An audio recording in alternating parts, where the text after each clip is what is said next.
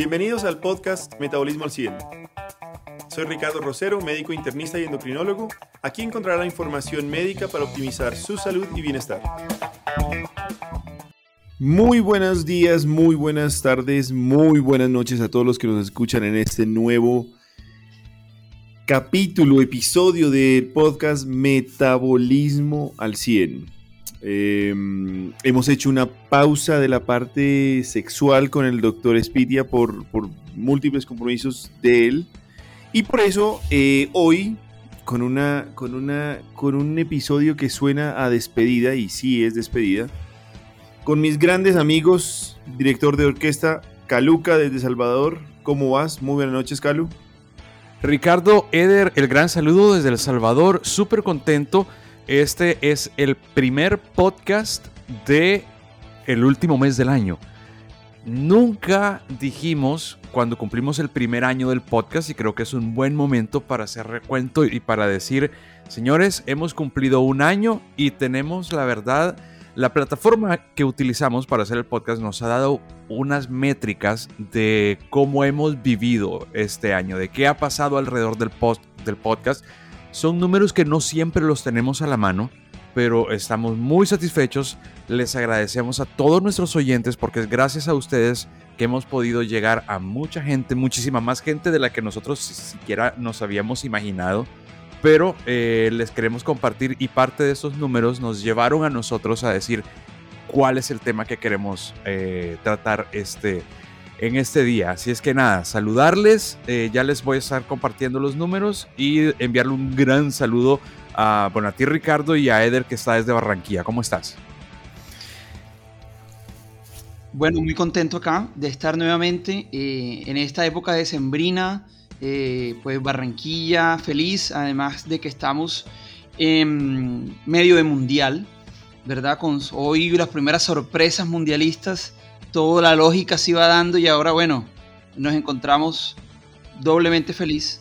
Eh, y triplemente feliz, diría yo, porque ahorita Caluca seguramente más adelante en el, en el tema nos irá a dar esos números muy, muy buenos que nos da, nos, ya, nos da mucha felicidad por haber podido llegar a muchas personas y llevar un mensaje, ojalá que le haya servido. Sí, señores. Sí, señores, yo estoy en desacuerdo y vamos a empezar a desatinar como siempre con, los panelistas con la primera sorpresa del Mundial. La primera fue Alemania, para mí. La salida de, eso, de ese monstruo y como salió, me parece que eso fue... Ahora, Dios mío, sí, se puso bueno. De, pronto, de pronto decía, sí, no, sorpresas ahorita en los, ¿qué? En los octavos. Yo siempre me confundo o sea, como en las llaves que estaban ahora, se iban dando todas las lógicas hasta hoy que... Sí, sí, sí, sí. Pero bueno, ahí, vamos. Si es, que, si es, que, se han dado todas las lógicas, o sea, incluso el resultado de ahora fue completamente lógico. Lo que pasa es que un montón de gente que no sabía quién era el contrario de, de España, que perdió, pero lo lógico era que perdiera. España no había jugado nada. España de cuatro partidos que jugó ganó uno y se lo ganó a Costa Rica, que fue el último de la CONCACAF, que es el área más débil de todo el mundial. O sea, era, lo lógico. España no había jugado absolutamente a nada. Sí, ahí lo que me alegra es eh, Calu siempre apoyando a Messi y eso me alegra, de verdad, porque compartimos eso, eso en común. Te felicito por esa gran, tenemos, tenemos ese Claro, sí, tenemos esa gran afición por, por, Messi y por Argentina, sí. bueno, muchachos, hoy, em, ya para ir cerrando este, este año como tal, em, Eder ha propuesto un tema que me pareció muy interesante y es hacer un continuo del top y anti-top 2022 a nivel metabólico con todo lo que se ha traído, las cosas nuevas a nivel nacional e internacional. Entonces, eh, para eso les hemos traído unos datos eh, que creo que son muy alentadores, tanto en el presente como en el futuro. Y pues sin más preámbulos, adelante con, con ese primer punto. Eder, ya que eres el de la idea editorial, desarrollala. Bueno, es muy importante porque siempre, digamos, a fin de año uno comienza a hacer como un balance de lo bueno, lo regular o lo malo que pudo haber pasado en diferentes aspectos y qué bueno comenzar a hacerlo un poco enfocado en el tema metabolismo y salud. Entonces hacer un poquito de, de análisis. Lo que pasó bueno, yo creo que este capítulo vamos a dedicarlo porque siempre lo bueno debe ir primero. ¿Cuál es ese top? De pronto no en este orden precisamente porque uno es más importante que otro, pero sí ir mencionando. Yo voy a empezar con el primero, que me parece que es una, un pequeño paso hacia algo muy positivo y es la ley del etiquetado frontal en Colombia. Ya cada vez más eh, vamos viendo en los productos que encontramos en los centros comerciales, en las supertiendas y demás, esos sellos que nos permiten de alguna manera indicarle a la persona que el producto es alto en grasas, alto en azúcar. Yo no considero que esto sea la solución del problema, pero sí comienza a ser un aspecto positivo para que poco a poco las personas vayan tomando un poco de conciencia y de alguna manera esa, esa alerta, ese alto en azúcar, ese alto en grasas saturadas, tiene que hacer un llamado de atención para que poco a poco vaya cambiando la cultura de la alimentación y esa educación nutricional. Entonces me parece que sin ser la solución del problema, me parece que hay que estar en el top metabólico positivo porque de alguna manera es una herramienta que suma. Ahí no sé qué, qué opinión lees. Yo estoy preparando una, una, charla, de hecho, que voy a dar el viernes sobre, eh, a nivel del sector eh, gubernamental eh, para una secretaría. Y me encontré hablando de lo que, que va muy en línea de lo que tú estás diciendo con el Acuerdo Nacional de Salud Alimentaria, que establece las estrategias contra, para la lucha para contra el sobrepeso y la obesidad. Y hay temas muy interesantes porque esto fue casi que una adaptación asociada a nivel de diferentes eh, federaciones eh, y organizaciones como la, la, OMS también. Me va a permitir leer los 10 puntos claves para este acuerdo. ¿Listo? El primero y el más importante es eh, fomentar la actividad física. Segundo es aumentar el consumo de agua. Tercero es reducir el, consumo de azúcares y grasas en bebidas. Favorecer el consumo de frutas, verduras, leguminosas, cereales y granos enteros. El quinto, lo que tú estás diciendo. Mejorar la capacidad de toma de decisiones informada de la población sobre una dieta correcta a través de un etiquetado útil, de fácil comprensión y eh, del fomento asociado pues al alfabetismo nutricional y en salud. Después sigue promover la lactancia, disminuir azúcares eh, refinados y edulcorantes, disminuir grasas diarias, control de las porciones y consumo diario de sodio. Que si ves tanto el quinto como el décimo punto hablan de ese etiquetado que se está haciendo, ¿cierto? Eh, pienso, y eso lo hablamos, Caluca, no sé si tienes algún recuerdo asociado a eso, porque lo hablamos nosotros en, esa, en ese gran debate que, que, hablábamos. Sí, yo recuerdo cuando tratamos, cuando tratamos en el podcast que hablamos de todo el tema que desde la legislación pública se está haciendo alrededor de todo, de todo el, el, tema de salud, el tema de, de, del acceso de las personas primero a información y luego a productos que generen y que, y que, y, que puedan ser más saludables para, para, para, la población. Fue un buen tema, eh, lo hablamos, tuvimos unas conclusiones bastante claras en ese, en, ese podcast, hablábamos que el, el, tema de poner un impuesto específico a, a, la comida chatarra eh, podía no ser directamente un, tema de salud, era, er, era, un tema de recaudación fiscal. Esa fue la conclusión que sacamos en ese podcast. Pero eh, yo creo que es bastante positivo y, les quiero hacer una pregunta a ustedes como expertos en ese tema. Yo no soy experto, pero eh, quiero hacerles una, una consulta. ¿Ustedes consideran que en este año 2022 las personas, al menos en Colombia, han vivido más sanos? Hmm. ¿Ha, habido, ¿Ha habido más eh, salud en, eh, eh, en, la población? ¿Ha tenido acceso a más información? ¿Ha tenido acceso a más herramientas para poder escoger lo que comen? Para poder hacer mejor ejercicio. Yo creo una cosa bien importante de este 22 y es un regreso a la normalidad. eh, después del 2020, que estuvimos, eh, que, fue básicamente cuarentena, eh, tuvimos un 2021 que fue básicamente como desempolvarnos un poco. El 2022, para nosotros, al menos acá en El Salvador, ha sido el año del regreso a la normalidad y del perder un poco también el miedo a la pandemia. Continúan habiendo algunas medidas de bioseguridad que no existían antes, antes del, del COVID pero yo creo que todo este tema y este año 2022 ha sido un año de mucha conciencia de la salud de la gente. La gente ahora se cuida más, la hora, ahora la gente piensa más en su salud, piensa tres veces antes de ir a un lugar concurrido. Eh, cuando lo hace, eh, lo hace con medidas de bioseguridad que antes no tenía. Eh, en fin, no, eso. Eder.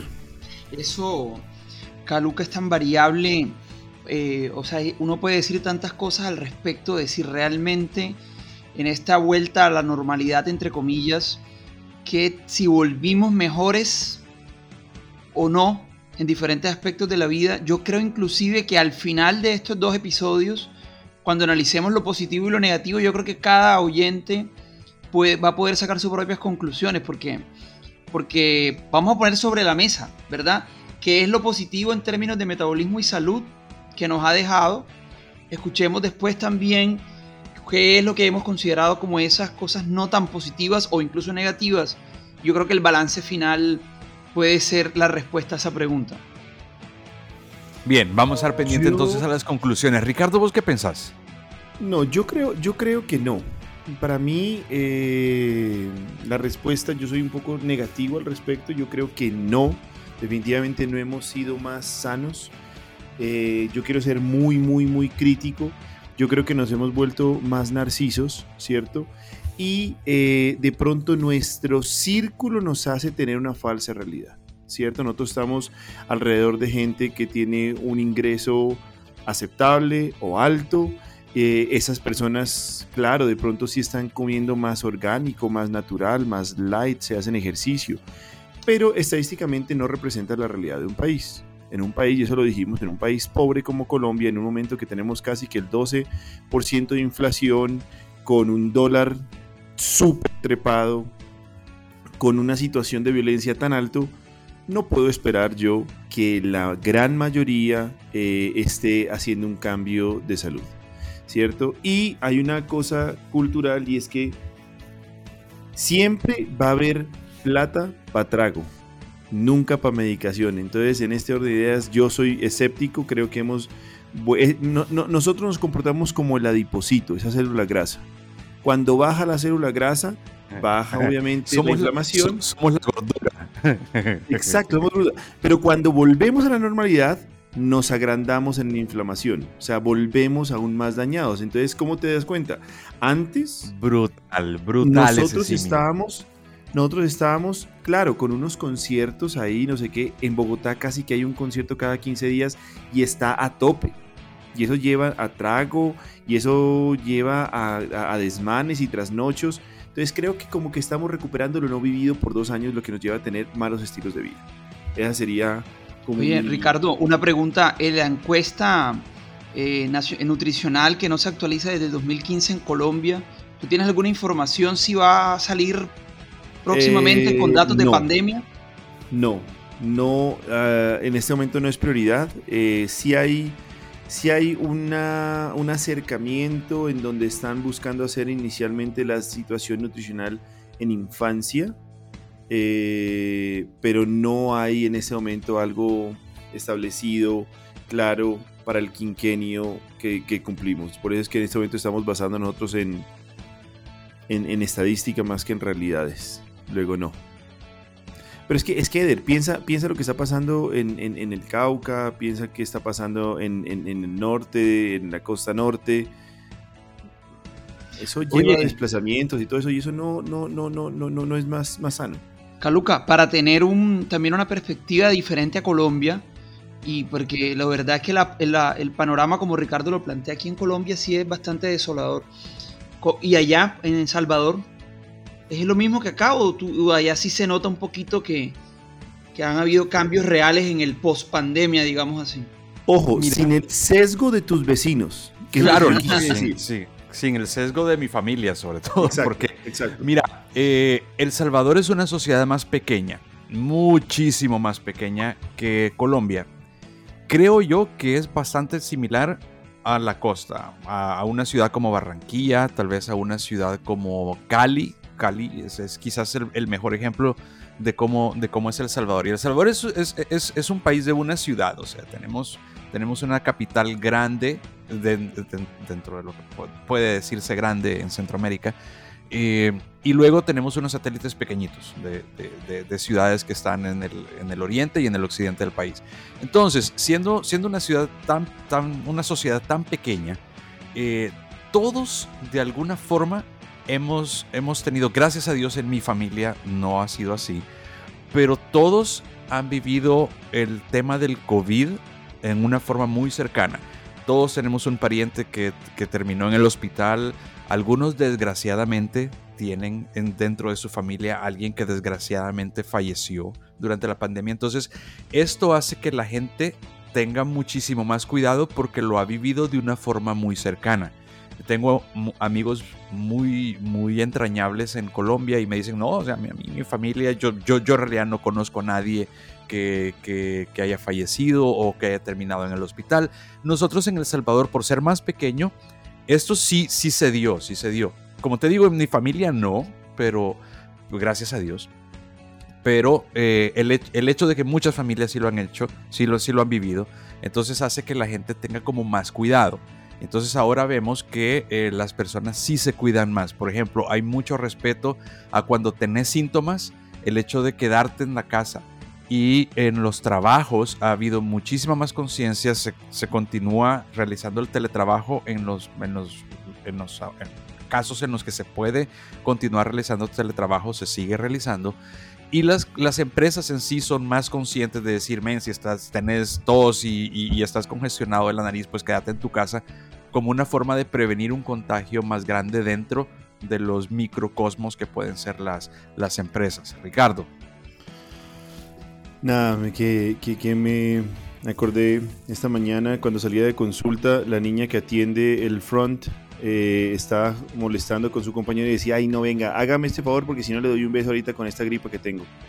O sea, este es el nivel de conciencia que tenemos. decía, en el hospital, una enfermera con gripa atendiendo, claro, estamos tan normal que, no.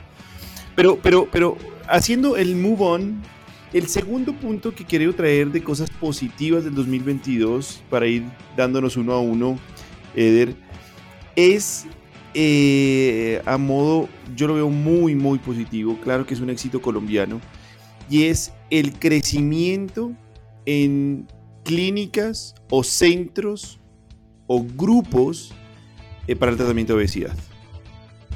¿Cierto? Cada vez hay más interés, la EPS eh, que, le queda muchas veces fácil olvidarse del tema, está como, como intentando ver por dónde se adapta, por dónde se mete, cuál es el, tema. Colegas nuestros intentando hacer esos grupos interdisciplinarios con un manejo muy chévere, más novedoso. Eh, puede estar también haciendo parte del antitop, pero creo que Colombia está liderando, eh, yo me atrevería a decir, con, eh, eh, eh, en Sudamérica me da un poquito de miedo hablar de México, pero en Sudamérica y Centroamérica sé que podremos estar nosotros liderando en esta campaña de clínicas de obesidad y que ha sido de la mano de una estrategia, digamos, mancomunada, tanto gremial como industria farmacéutica, como, como, como otros, otros santos. Entonces yo creo que es algo muy, muy, muy positivo, que hay que remarcar y felicitar y animar para una patología tan, tan, tan prevalente que estamos hablando del 60%. Caluca. En este año 2022, doctores Hernández y Rosero, ¿cómo ha variado su consulta? ¿Cuáles han sido las principales causas que ustedes han tenido de consulta a nivel de salud, metabólica, alimentación, eh, en su consulta diaria? Particularmente yo tengo algo de, de, sesgo porque, claro, mi práctica se dedica a la obesidad, entonces eh, sigue estando como en ese top. Eh, pero podría decirte que sí tengo más pacientes en sobrepeso consultando antes que el obeso como tal mórbido. Eh, eso es como lo que, lo que, lo que yo encuentro. Pero eso es buenísimo, eso es buenísimo porque significa que la gente está más consciente de su salud y están consultando temas de salud antes y están más bien previniendo que reaccionando a alguna, alguna patología, ¿no? 100% de acuerdo, 100% de acuerdo. A pesar, a, pesar de que yo practico la medicina interna, Caluca, y la medicina interna es una especialidad muy amplia que está relacionada con todos los aspectos del, de cuidado del paciente adulto, eh, tengo la gran oportunidad de trabajar principalmente con pacientes con problemas de sobrepeso y obesidad a través del programa eh, de clínica de obesidad donde yo trabajo en Barranquilla y mi, mi, grupo de pacientes afortunadamente en mayor proporción son esos, en pacientes con problemas de peso. Pero quería agregar, y yo pienso que puede inclusive incluirse dentro de este top, eh, ligado con lo que estamos hablando, que hay dentro de esa consulta de pacientes con sobrepeso y obesidad, cada vez más están llegando pacientes a consultar. Hemos logrado, digo hemos como no solo nosotros desde, desde nuestro pequeño ecosistema eh, cercano, sino nosotros como las personas que tratamos de llevar un mensaje, así sea desde la consulta, hemos tocado fibras y, y las personas ya están comenzando a dudar de tanta desinformación que hay en los medios y demás ya hablaremos en el antitop de eso, eh, pero y me están llegando a consultar, vea, y eso que dice tal persona si es cierto, y esto que leí en este libro si es cierto, y esta dieta que me están recomendando si es cierta o qué tan válida es. Hemos en algunas personas logrado por lo menos generar esa, esa inquietud. Como hemos dicho en capítulos anteriores, algunas personas ya no están tragando entero, ya están teniendo un pensamiento más crítico y están comenzando a dudar de tanta cuestión milagrosa. Entonces yo me voy a aprovechar y decir, vea, esto cabe en el top. Comenzamos poco a poco a lograr un pensamiento más crítico en un grupo de nuestros pacientes y yo creo que eso también se debe resaltar. Bien, yo creo que desde, desde, este podcast hemos hecho bastante labor en ese sentido.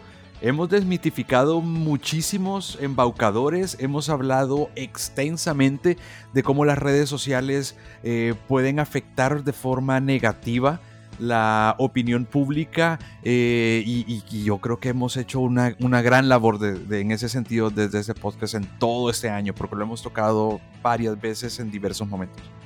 Eso iba a decir yo. Creo que bien dice Eder cuando, cuando menciona que eso debería estar también en el top de, de pros y cosas buenas. Y es que creo yo también que que, se ha favorecido la, educación. Tan es así, tan es así que voy a permitir, aquí como este es un tema muy laxo, voy a, voy a empezar a contar algunas historias de los pacientes. Eh, Calu, mm, de pronto, pregunta aislada, nosotros tenemos el dato de en la ciudad de Colombia que más somos oídos o seguidos. Déjame, no lo tengo a la mano, pero debe existir. Yo te lo busco en este momento y te cuento. Mi, mi, mi, apuesta, mi apuesta, esos son datos que solo manejas tú. Mi apuesta es que es, eh, que es Medellín. Esa es mi apuesta. Porque estuve la anterior semana en Medellín y todos los pacientes me decían, doctor, pero yo le escucho. Y venga, y me echaban o el, o el varillazo o empezaban a averiguar.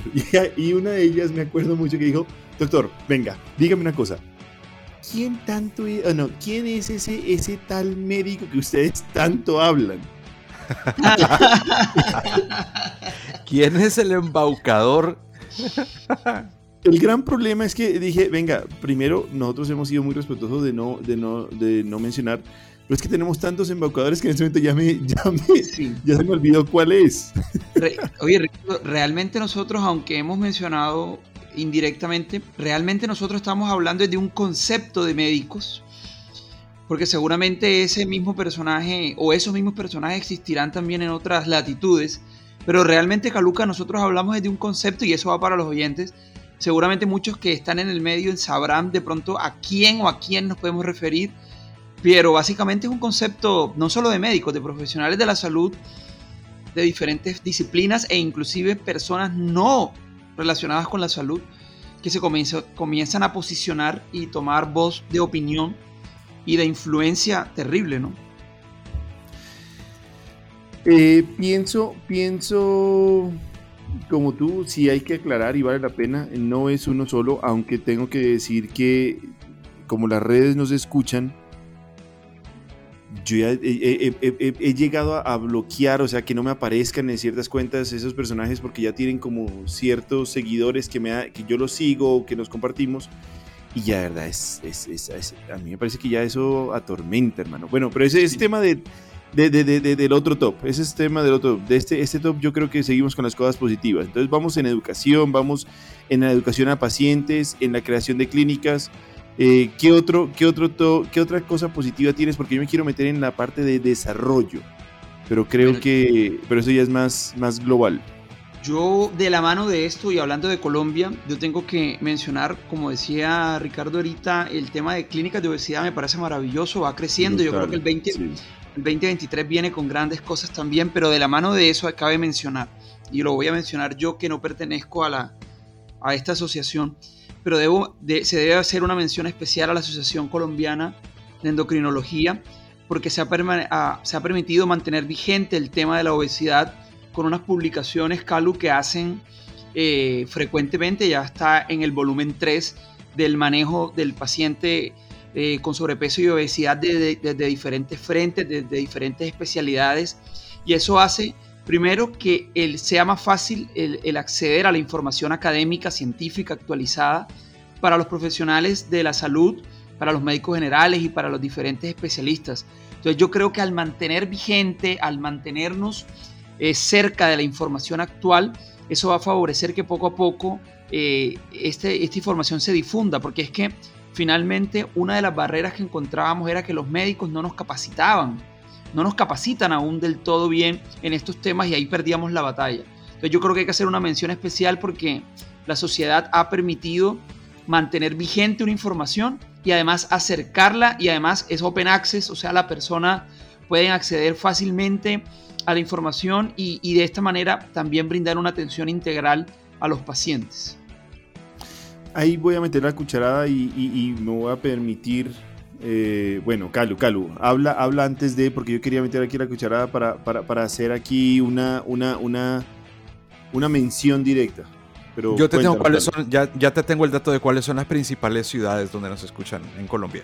Ánimo, ya dije mi apuesta. Vamos a hacer una apuesta. Entonces yo digo Medellín es el top 1 seguido de Bogotá, seguido de Barranquilla. Barranquilla para mí. Eder, ¿cuál es tu apuesta? No, claro, los tres primeros. Hablando de pollas mundialistas. Yo voy, con Barranquilla, Medellín, Bogotá. Barranquilla, Medellín, Bogotá y Ricardo dice Medellín, eh, digo, Medellín, Bogotá, Barranquilla. Barranquilla.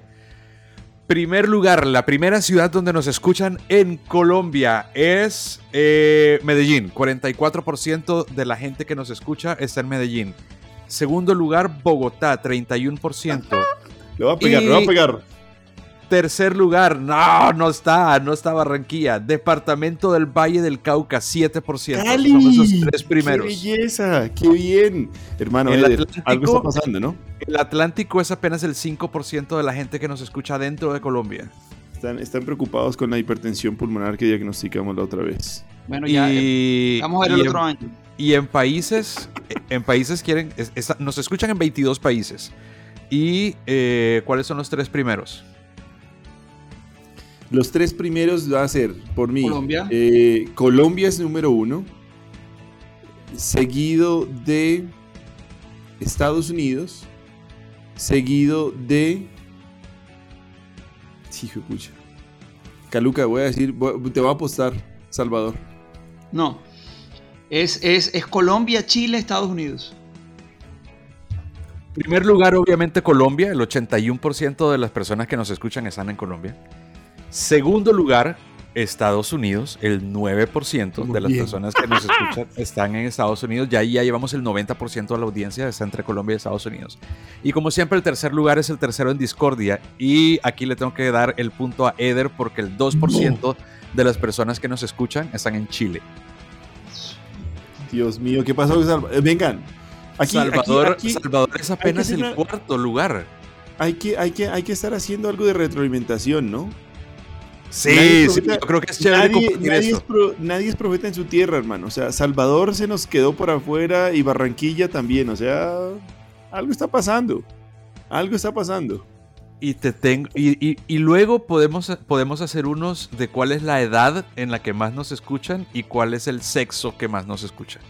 Pues aquí viene entonces para ir haciendo ese, ese análisis, mi, mi, mi, aporte número 4 eh, sería de las cosas positivas del 2000. Dime. Ibas, ibas a hacer una precisión en el ítem anterior, me pareció.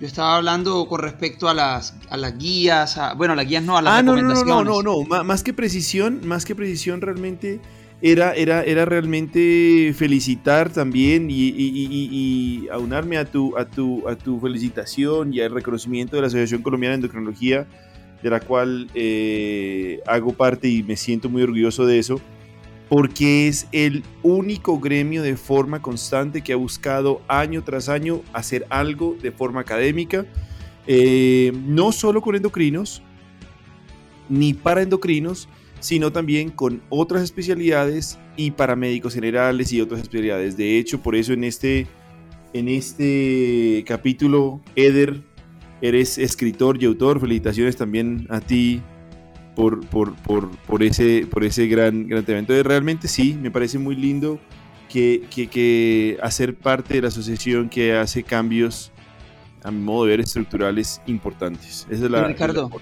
no, y yo y tengo que mencionar, perdón, pero es que yo en varias, eh, tanto como conferencias como en algunos podcasts anteriores, le he dado rejo a las sociedades médicas de Colombia eh, pero también en este caso hay que hacer lo contrario. Me parece que la Asociación de Endocrinos saca la bandera, no así otras que deberían ser un poco más notorias en estos temas. Y eso que tú dices de que no se ha cerrado solo, porque Calu, en temas de medicina, las sociedades tienden a, las sociedades médicas tienden a veces a ser muy selectivas, como solo mi grupo, ¿verdad? En este caso la hace, la, la endocrina ha sido muy abierta a otras especialidades y otras disciplinas, entonces eso es de aplaudir. No, buenísimo. Buenísimo, buenísimo.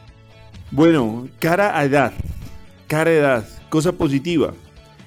Em, el cuidado que se tiene en población eh, mayor de 45 años ha aumentado de forma importante. Ya hay eh, no una estadística nacional, pero sí poblacional en donde ha aumentado la actividad física mayor de 45 años, sobre todo de mujeres, sobre todo en Antioquia, el área metropolitana de eh, Medellín, asociado, Valle del Cauca y Bogotá, en donde se ha buscado. Entonces creo que también es un punto positivo eh, entender, sobre todo en, temas anteriores no hemos hablado nosotros, músculo y grasa es como ese, ese equilibrio continuo. Entonces se está haciendo ese, ese, ese cambio para ir a, buscar más músculo y es muy positivo y que obviamente de pronto le, le, le da, le da el marco a lo que ya querías preguntar, que era edades de los, de los oyentes. Yo creo que está clarísimo que el, no, estamos descubriendo la orilla azul de la basílica eh, en, revelar que la mayor cantidad de nuestra audiencia está entre los 35 y los 44 años tenemos casi el 40% de la, de la población. Pero tú acabas de, dar un segmento bastante interesante. ¿Cuál es el porcentaje de gente entre 45 y 59 años que nos escucha? ¿Cuánto crees que es? De nuevo, de nuevo, de nuevo. ¿Cuál es el segmento de la población? O sea, el porcentaje de los de 45 a 55? A 59. A 59 yo voy a, yo voy a irme con un generoso 30%. Eder. Mm, no, no, no, no tengo, no tengo. El segundo segmento más alto que nos escucha son personas entre 45 y 59 años y es el 29%, es el 30. Cada tres personas que nos escucha está entre 45 y 59 años. ¿Y saben ustedes, entre género masculino y femenino, eh, nuestra mayor audiencia? Entre género, no, mujeres. Mujeres yo voy a decir 80%. Eder. Yo también me voy con ese valor. Ricardo le está pegando a todo, me voy con él 80 también. 73% de nuestra audiencia son mujeres. no, le he pegado al tercer lugar de nada, hermano. Bueno, no, está excelente. no, no, no. Está súper bien porque mira, el, los datos de la audiencia del podcast eh, son un reflejo claro de lo que estamos hablando acá, que está sucediendo a un nivel macro en la sociedad colombiana. Nosotros lo estamos viendo a un nivel micro en la audiencia de nuestro podcast. Mujeres eh, eh, arriba de los 35 años hasta los 60 que se están cuidando. Totalmente cierto. Totalmente cierto. Bueno, yo creo que hice el último, Eder. ¿O, o, continúo? No, ah, yo, yo. Ah, sí. Eh, bueno, hay algo que también viene un poco a nivel mundial. Y es que sobre todo para Caluca, ponerte un poco en contexto y para los oyentes, es que en obesidad, sobre todo en Colombia, las herramientas farmacológicas que tenemos son limitadas. Eh, y hay dificultades también para las que tenemos. Muchas veces el sistema generalmente pone algunos inconvenientes para, para, que esto sea de fácil adquisición. Eh, y además son pocas. Entonces a nivel mundial, aunque en otros países existen otras estrategias farmacológicas, lo positivo que quiero mencionar es que cada vez más se viene eh, la industria farmacéutica, que también juega un rol importante, viene trabajando en moléculas, en fármacos, en medicamentos que prometen ser o tener un impacto muy importante en, en reducción de peso de manera sana, obviamente bien utilizados. Y creo que es importante mencionar porque de alguna manera la obesidad en términos farmacológicos eh, en algunas partes se queda casi que como una enfermedad huérfana. Entonces, el, avance de la ciencia, así como lo vimos para desarrollar vacunas contra COVID-19 de manera rápida, eh, también nos marca la pauta de que es prometedor lo que se viene. Obviamente son herramientas farmacológicas que deben ser utilizadas de manera contextualizada, a la luz de la evidencia, con base en las guías que cada país estipule y considere pertinentes. Pero yo creo que cabe resaltar que se vienen haciendo grandes esfuerzos. En el antitop mencionaremos la, la la parte negativa de esto, pero por ahora mencionar ese esfuerzo que desde la ciencia se viene realizando y que hay que destacar. Yo ahí me, quiero unir con algunos datos porque definitivamente estamos hablando de grandes desarrollos, estamos hablando de medicamentos con un poder de disminución de peso increíble.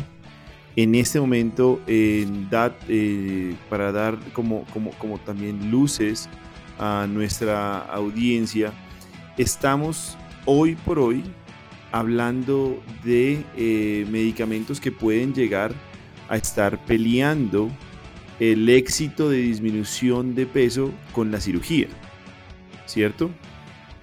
Es algo que a mí me parece muy, muy, muy positivo porque, porque la cirugía es algo definitivamente eh, muy bueno, muy estudiado, es segura, que de gran eficacia, pero tal vez será tema del antitop, ¿cierto?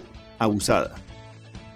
Abusada en muchos aspectos, que lo hablaremos posteriormente, y darle este aspecto clínico a una enfermedad clínica, no quirúrgica, creo que nos da a nosotros mucha esperanza. Ahora bien, claro, se ha hecho grandes desarrollos en aquellos medicamentos que permiten ayudar a disminuir un poco la saciedad, control del hambre, pero también hay dos desarrollos que quería mencionarles a nivel mundial. Uno que es, eh, ya también se están mencionando manejos farmacológicos promusculares, no solo antiadopositarios, llamémoslo así, sino promusculares, que ayudan todo el beneficio antiinflamatorio del músculo.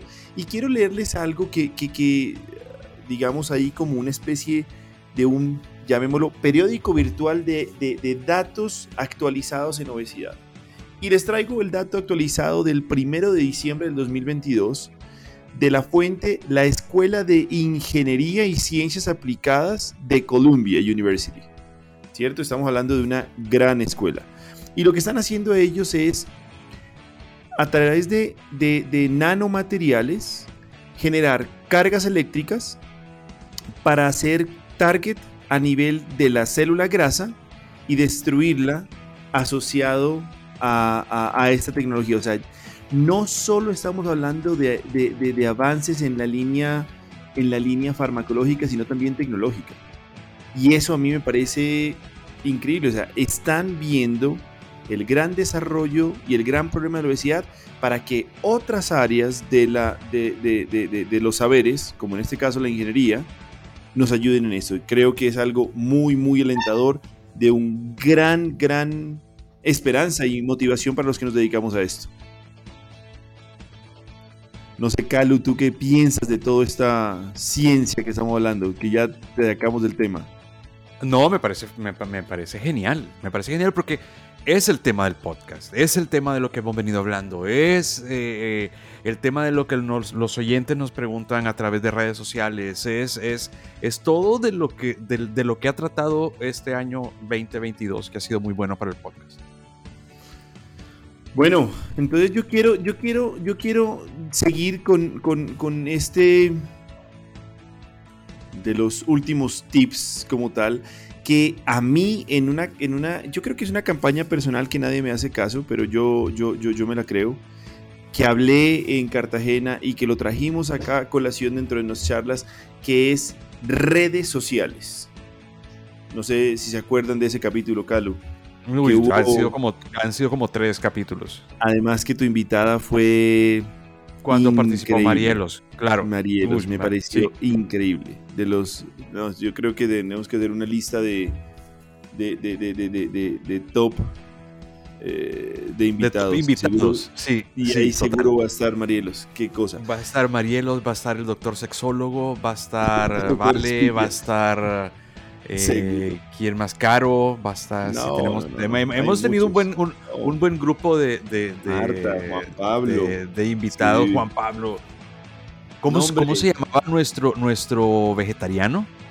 David Cortés, nuestro vegetariano. David, David, nuestro vegetariano. Cuando el tema, Eder en esa época no, no, era, no, era, no era regular en el podcast, pero el, el tema que quizás no lo, no lo alcanzaste a escuchar era ¿qué tienen los carnívoros que envidiarle a los vegetarianos. Ese fue uno. Y el siguiente fue al revés. ¿Qué tienen los vegetarianos que envidiarle a los carnívoros? Tremendo. Uf. No, fue brutal. Fue brutal esos dos temas. Bueno.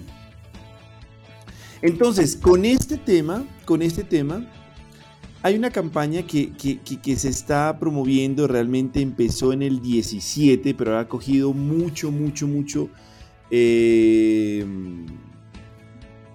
mucho auge en el 19 al 22, ¿cierto? Eh, perdón, del 21 al 22, y se llama eh, Green Time, The Green Time Campaign.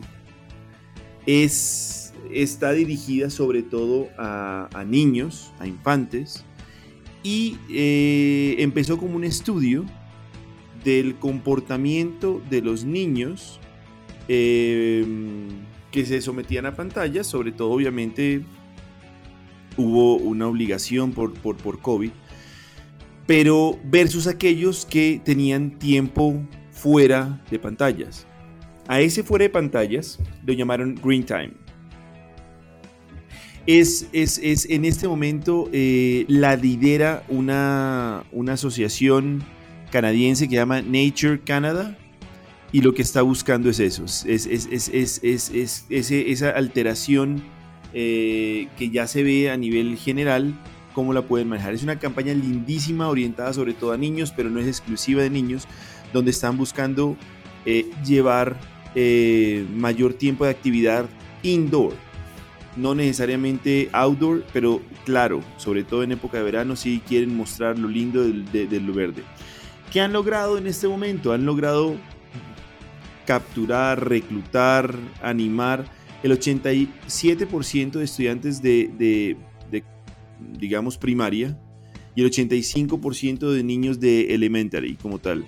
Se hace un target sobre todo en, niños entre 7 a 12 años y eh, han logrado ya casi que reglamentar tiempos en donde ellos ya dicen, venga, lo que hemos visto es que una hora al día de luz azul, pantallas como tal, es un factor protector para qué? Para alteraciones metabólicas, alteraciones mentales y alteraciones sociales. Luego, muy bien y mil aplausos para Nature Canada con Green Time, eh, Green Time Campaign. No sé ustedes si les merece algún comentario esto.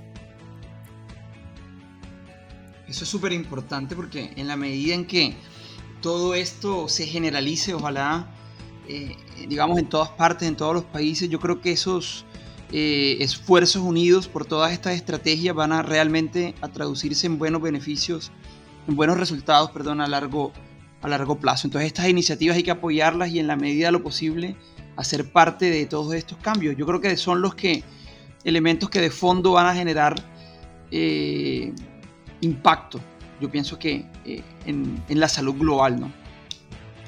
Yo te puedo hablar como papá y retomo mi comentario inicial que para mí ahora en el 2022 estamos recogiendo mucho de lo que sembramos en el año de pandemia que fue el 2020.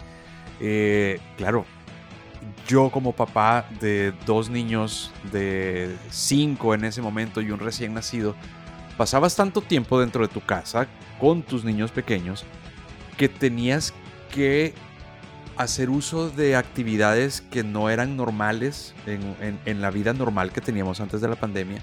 Y tenías que hacer de todo, o sea, tenías que regular, primero eh, er, era, era una gran tentación ceder al tiempo de la pantalla para los niños, para poder tener un poco de tiempo eh, normal para, para, ti vivir. Estás, dentro de la casa y nunca te puedes despegar de las labores de la casa, entonces necesitabas tener también un poco de tiempo para ti y, había una gran tentación de darle una pantalla al, al niño y que, el, y que el niño pues te diera pasar entretenido y te diera un poco de tiempo para ti. Eso era una gran tentación, pero también era, era, era un motivo para buscar cosas nuevas que hacer. Y tengo que decirte que en el 99% de los casos, las actividades nuevas que los padres comenzamos a hacer con los hijos eran actividades primero lúdicas, eran actividades muy cercanas a los niños y eran actividades muy saludables. Eh, con, con, nuestros niños nosotros cocinamos, nosotros eh, hicimos actividades lúdicas dentro de la casa, aprendieron a pintar de formas eh, que antes no lo hacían, invertimos en, en, en conseguir actividades y cosas para que ellos pudieran hacer en la casa, manualidades, murales dentro de la casa, o sea, una cantidad de cosas que, te acercan y que ayudaron mucho a la salud y a la cercanía de, las familias. Entonces eso ahora está teniendo sus frutos y ahora ves cómo, cómo, cómo los niños están teniendo estas actividades porque ya se acostumbraron a realizarlas. Brutal, brutal, brutal, brutal. Bueno, Eder, tu turno. Bueno, yo voy a decir eh, mi último para. Porque sé que Caluca está que se habla con unos datos rápidamente mencionar. Yo pienso que algo muy positivo también es que, que también viene un poco traído desde el, digamos, ojalá, el desde el fin de la pandemia o desde este proceso de finalización de la pandemia, y es el reconocimiento de la parte mental, de la salud mental, como un aspecto muy importante en el enfoque del paciente con sobrepeso y obesidad. Eh, se ha profundizado mucho en este tema y entendido que dentro de las esferas que se deben tener en cuenta en el abordaje del paciente con sobrepeso, obesidad y su control metabólico, no es solamente una dieta, no es solamente un ejercicio o un medicamento, es también el entendimiento de los problemas y las situaciones de salud mental. Hay no solamente trastornos de la conducta alimentaria, sino temas de ansiedad, depresión, trastornos mixtos y otras variantes al respecto y el reconocimiento de estrategias de intervención en salud mental y reconocer el rol de los psicólogos y los psiquiatras comprometidos con esta intervención pensando en salud ha sido también muy positivo, cómo se han involucrado en este, en este proceso también. Totalmente de acuerdo, totalmente de acuerdo. Bueno, creo que hemos llegado a mencionar siete grandes eh, cosas y para cerrar antes de, del sum up, del desarrollo que también es súper positivo de este podcast Metabolismo al 100 es, es agradecer a todos los que nos escuchan, agradecer a, todos los que hacen parte de estos cambios, ¿cierto? A los, a los gobiernos, ah, bueno, al gobierno o a los gobiernos, a las entidades como lo que hablamos nosotros, los gremios, a las privadas que están buscando, a la misma industria farmacéutica, ¿por qué no? Que sin importar lo que piensen unos u otros, están contribuyendo de forma activa en estos cambios grandes para mejorar el, metabolismo. Y creo que para cerrar, también hay que tener como positivo la apertura de ciertos oídos claves para que este tema cale. Luego con eso, Caluca, cuéntanos qué tiene de positivo para Metabolismo al 100 como podcast en este año 2022. Este año 2022 el podcast Metabolismo al 100 vio la, vio la luz, creció, pero como ciertos equipos de fútbol no tuvo infancia, nació grande.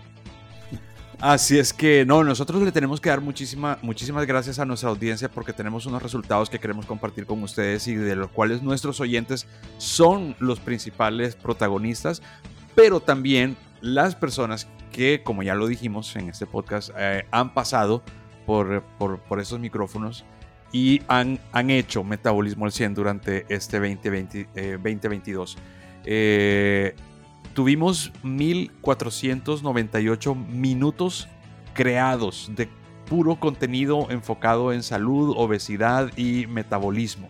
Esto es más que el 96% de los podcasts dedicados al tema de salud y bienestar físico. O sea, hemos creado más contenido que el 96% de los podcasts a nivel mundial enfocados en salud y bienestar físico. Esto habla que nuestra audiencia nos exigió seguir haciendo y, tener constancia en hacer el, podcast, porque, porque nos estuvieron diciendo, men, ¿para cuándo este tema? ¿Para cuándo la segunda parte de este tema? Me encantó eh, y, comentarios y todo eso.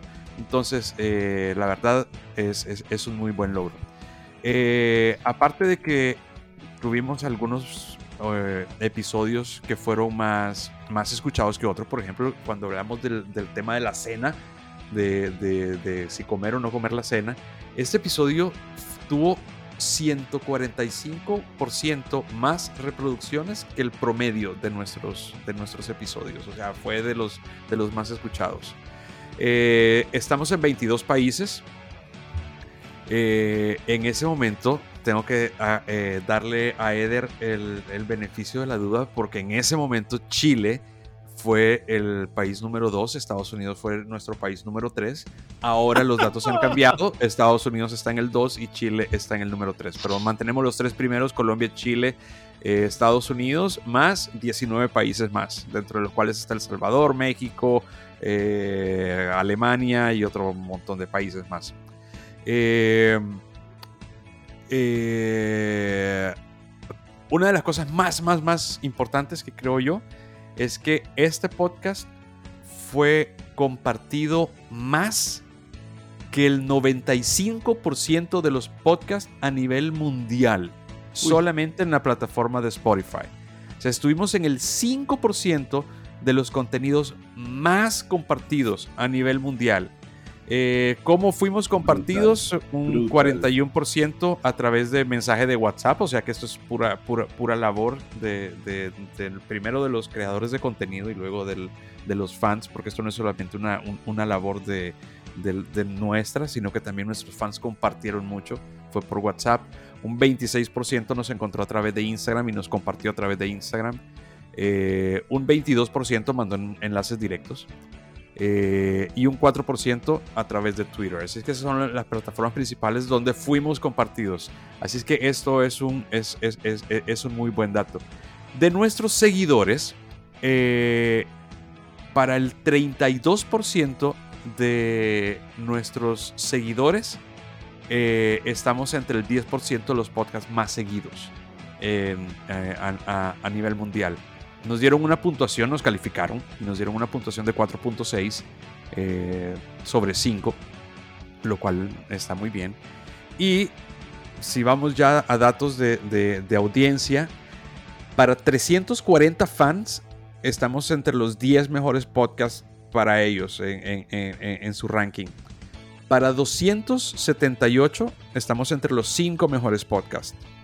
Y para 114 fans, somos el podcast número uno, el que escuchan. Lo cual eh, habla bastante bien, que, el, mensaje ha calado, hemos encontrado una audiencia y esta audiencia está siendo fiel y está consumiendo el, mensaje de lo que hacemos y, nos anima a semana a semana seguir metiendo y trayendo nuevos temas, inventando cosas diferentes para poder contar la historia y poderle ayudar a la gente a, pensar en su salud y a pensar en cómo poder mejorar su salud a través de una mejor alimentación, de un mejor ejercicio y de un mayor cuidado del sueño, que creo que son los tres mensajes más importantes que hemos dejado en este 2022. Así es, así es. Y pues espero que les haya gustado a todos este recorderis del 2022 y que les sirva em, como una motivación para el próximo que va a ser el antitop de esto. O sea, simplemente por el morbo. ¿Qué fue lo que no funcionó? ¿Qué fue lo que no funcionó? ¿Qué es lo malo y qué es lo feo que nos dejó en todo este tema metabólico, metabolismo al 100? Eder, un abrebocas de, de qué es lo que no funcionó este año, aparte de la selección de España. Uf, hay muchas cosas, Dios mío, estoy que me hablo, pudiera seguir aquí.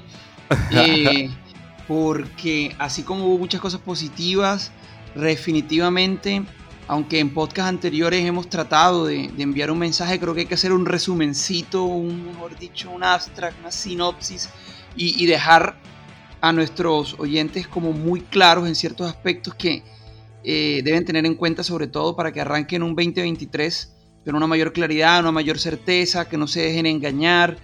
Ustedes saben que este tema de metabolismo se presta para mucha desinformación. Entonces ya Ricardo ahí esbozó algo relacionado con ciertos procedimientos, con el mal uso de ciertos medicamentos, con la influencia de personajes que de pronto no son, digamos, eh, los más idóneos para informar a la comunidad, el uso de ciertas herramientas de comunicación que tampoco son adecuadas, cosas que de pronto hemos mencionado a profundidad en capítulos anteriores, pero que el próximo vamos a dar esos, esos datos así para dejar así como hicimos hoy el top de todo lo positivo, hacer el anti-top metabólico. Y no se lo pierdan, por supuesto, va a estar muy, muy, muy bueno. Pero entonces, espérate, espérate, yo, yo, eh, cronograma. El próximo es sexólogo, ¿sí? El próximo es el doctor Spitia hablando de sexo y obesidad. Y el parte 2, parte 2, para que no se nos confundan. Parte 2, sí, parte 2. Y el último del año entonces va a ser el antitop. El antitop bien, bien. Y vamos a, vamos a venir acá con menú de fiestas, pero no, a, no, a, no a dar menú de fiestas, sino a contar qué es lo que hemos comido en las fiestas para ver, para ver si guardamos la línea o no guardamos la línea. Vamos a tener... ¿Tú, tú recordás, Ricardo, que el primer, el primer podcast del, de este 2022 fue ¿qué tiene que hacer usted para rebajar lo que engordó en las fiestas? Así mismo es, así mismo fue. No, ese último tiene que... ser con copa de vino y brindis final de año, ¿no? Sí, sí, con petardos y todo. Así va a ser. Muchachos, los quiero mucho y a todos los que nos escuchan, muchas gracias y también los queremos muchísimo. Hasta la próxima. Un abrazo, chao, chao.